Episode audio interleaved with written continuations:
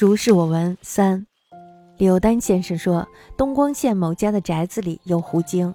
有一天呢，忽然扔砖扔瓦，砸坏了盆盆罐罐。这家主人呢，便开口大骂。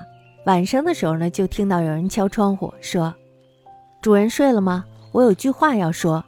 乡里乡亲的，门挨着门住着。我的小儿女有时会冒犯，这是平常的小事儿，可以宽恕的就宽恕，一定不能宽恕的，告诉父兄。”自然也会处置。你突然张口就骂，还骂得那么难听，从道理上呢是说不过去的。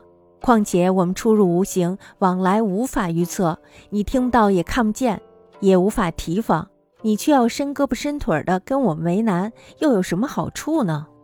看情形呀，你肯定是胜不过我们的，请主人仔细考虑。主人呢，于是就披衣起来道歉，从此以后呀，便相安无事了。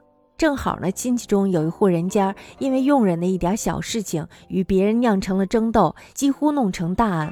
柳丹先生叹息说：“真令人怀念那家的狐精呀。”柳丹先生言：“东光某氏宅有狐，一日忽至砖瓦，商盆昂某氏立之。夜间人叩窗语曰：‘君睡否？我有一言。’邻里乡党比户而居。”小儿女或相触犯，是礼之常，可恕则恕之，必不可恕，告其兄父，自当处置。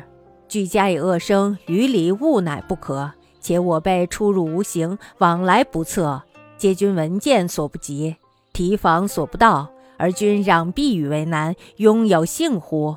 于是亦必不敌。幸孰计？某事披衣起谢，自是遂相安。会心传中有与同仆微信，酿为争斗，几成大狱者。有丹先生叹曰：“唉，书令仁义，某是乎。”